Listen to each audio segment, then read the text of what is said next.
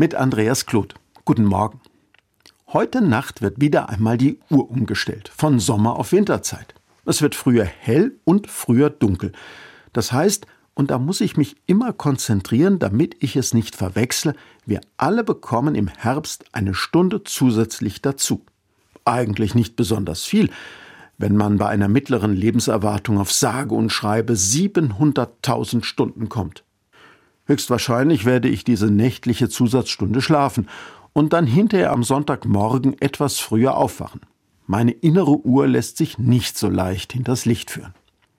Eine Stunde mehr, das geht natürlich nicht wirklich.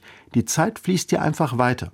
Im Grunde zählen wir ja lediglich eine Stunde um zwei Uhr nachts doppelt. Trotzdem fühlt es sich anders an. Zeit erlebe ich nie gleich, mal vergeht sie im Fluge, mal zieht sie sich wie Kaugummi. Und das, obwohl die Zeit eigentlich gar nicht da ist. Abgesehen von dem winzigen Augenblick, in dem ich jetzt sagen könnte, ist die Zeit ja entweder schon Vergangenheit und schon nicht mehr da, oder noch Zukunft und noch nicht da.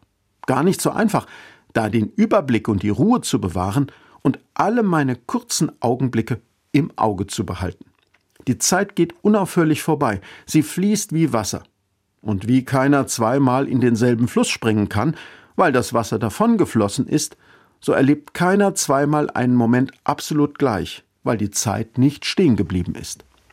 Meine Zeit steht in deinen Händen, Gott, meint die Bibel. Diese davoneilende oder im Schneckentempo kriechende Zeit, mal zu viel, mal zu wenig, aber immer in Bewegung, bei Gott steht sie.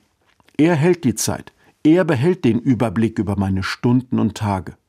Gott begleitet Menschen durch die Zeit, in Vergangenheit, Gegenwart und Zukunft. Deshalb nennt die Bibel Gott den, der da ist, der da war und der da kommt.